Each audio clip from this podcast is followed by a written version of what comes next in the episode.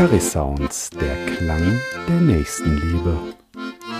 Der Jubiläumspodcast zum 125. Geburtstag der Caritas. Die Deutsche Caritas wird in diesem Jahr 125 Jahre alt und wir wollen ihr mit eurer Hilfe gratulieren. Caritas heißt Nächstenliebe und genau das ist auch die Idee unseres Geburtstagspodcasts Carisounds.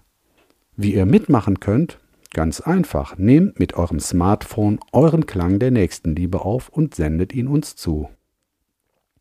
Euer Klang der Nächstenliebe, was das sein könnte? Naja, zum Beispiel, wenn die alten Herrschaften in eurem Altenheim hoch auf dem gelben Wagen singen, oder wenn in eurer Sozialstation der liebliche Klang der Kaffeemaschine die morgendliche Besprechung einläutet oder die Überwachungsmonitore auf der Intensivstation, die Menschen mit eurer Hilfe das Leben retten. Vielleicht ist es auch die ganz besondere Heiterkeit und Stille im Hospiz, in dem ihr Menschen auf ihrem letzten Weg begleitet. Oder der Lärm der Giraffengruppe der Kita beim Toben auf dem Spielplatz. Oder, oder, oder. Bitte erzählt uns auch, wer ihr seid und warum gerade dieser Sound euer Klang der Nächstenliebe ist. Wenn ihr mögt, dürft ihr auch noch einen Geburtstagsgruß für die Caritas aufnehmen.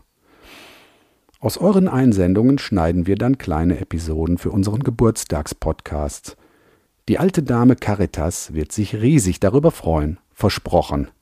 Ach ja, bitte schickt uns euren Klang der Nächstenliebe und euren Gruß im MP3 oder WAV-Format. Hier die E-Mail-Adresse presse@caritas-essen.de. Wir freuen uns auf eure Einsendungen. Übrigens, Carisounds ist eine Aktion des Caritas-Verbandes für das Bistum Essen zum Caritas-Thema Das machen wir gemeinsam.